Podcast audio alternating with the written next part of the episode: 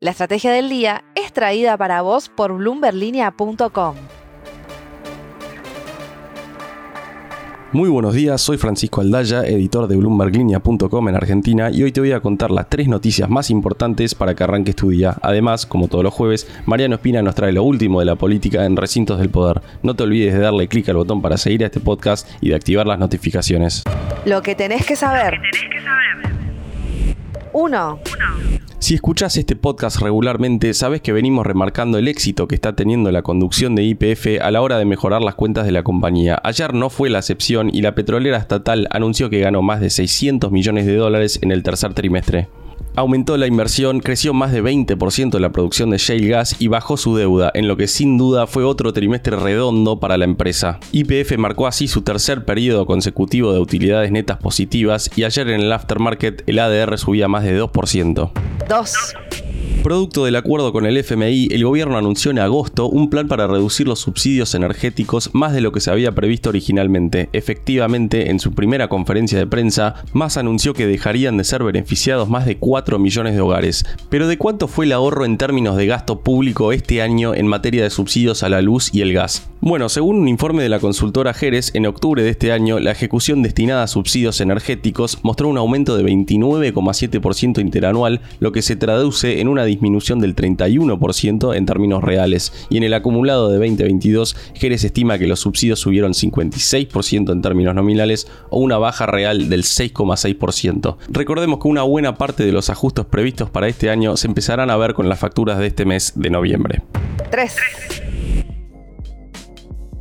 que está convulsionando al mundo cripto, haciendo que el Bitcoin baje por primera vez en más de dos años por debajo de los 16 mil dólares. Bueno, te cuento, el exchange FTX, un gigante del ecosistema que por lo pronto es sponsor del estadio de los Miami Heat, dijo que se estaba enfrentando a una crisis de liquidez. Ahí entró en escena Binance, que anunció su intención de rescatar a FTX, básicamente absorbiendo la operación del exchange, algo que hubiese formado un verdadero gigante.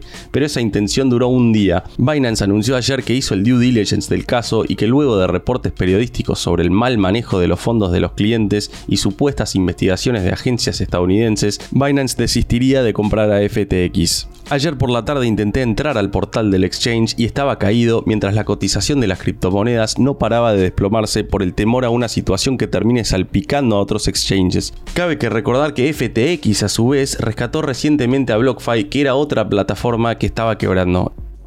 En fin, un panorama incierto en una industria que tambalea, sobre todo en términos de credibilidad, estabilidad y madurez. Antes de pasar a recintos del poder, veamos rápidamente cómo van a abrir los mercados este jueves. El S&P Merval cayó 3,3% ayer, fue una jornada totalmente roja para las acciones argentinas en Wall Street, con bajas hasta 8,1% para Cresud y ninguna suba. El dólar blue quedó en 292 pesos, el MEP en 294 y el contado con liqui en torno a los 306 pesos. Recintos del poder. Y ahora, Mariano Espina, contanos por favor qué está pasando en la política argentina.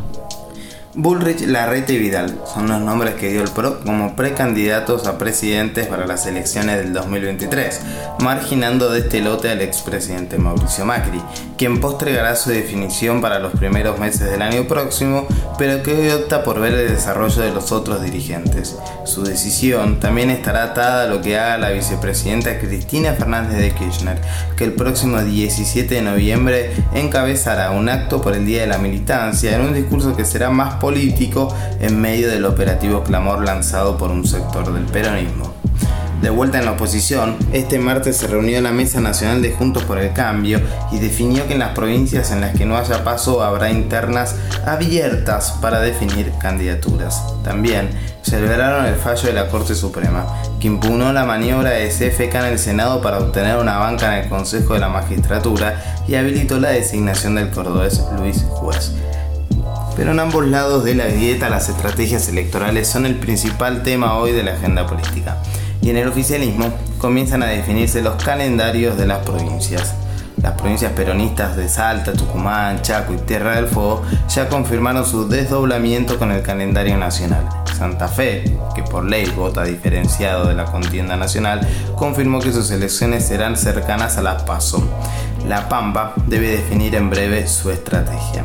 Si bien desdoblar puede interpretarse como un despegue del gobierno nacional, otra lectura más amable para los gobernadores es tratar de ofrecer buenos resultados para el peronismo y así llegar a la elección nacional con otros augurios. En este contexto político, Alberto Fernández emprenderá una nueva gira internacional. Este miércoles por la noche viajó con destino a Francia para participar del quinto foro por la paz en París y luego ir a Bali, Indonesia, para la cumbre del G20, donde se encontrará con el ministro de Economía, Sergio Massa. La frase del día. Antes de irnos, escuchemos lo que dijo ayer el líder del polo obrero, Eduardo Beliboni. Nos vamos con muchísima frustración, porque son promesas. No tenemos ninguna garantía de que las cumplan, porque lo mismo nos dijeron todos los ministros. Pero además ha salido un decreto que nos parece muy perjudicial y cuya orientación es un ajuste. Fracasó ayer la reunión con la ministra de Desarrollo Social, Victoria Tolosa Paz, y habrá movilizaciones en todo el país. Esto fue un nuevo capítulo de la Estrategia del Día Argentina. Yo soy Francisco Aldaya, editor de Bloomberg Línea, y me puedes seguir en Twitter en arroba franaldaya. No se olviden de darle clic al botón para seguir a este podcast y a la campanita para que se enteren al instante cada vez que sale un capítulo de lunes a viernes. Espero que tengas una gran jornada productiva. Esto fue La Estrategia del Día Argentina, escrito y narrado por Francisco Aldaya. Producido por Arturo Luna y Daniel Hernández. Que tengas un día muy productivo.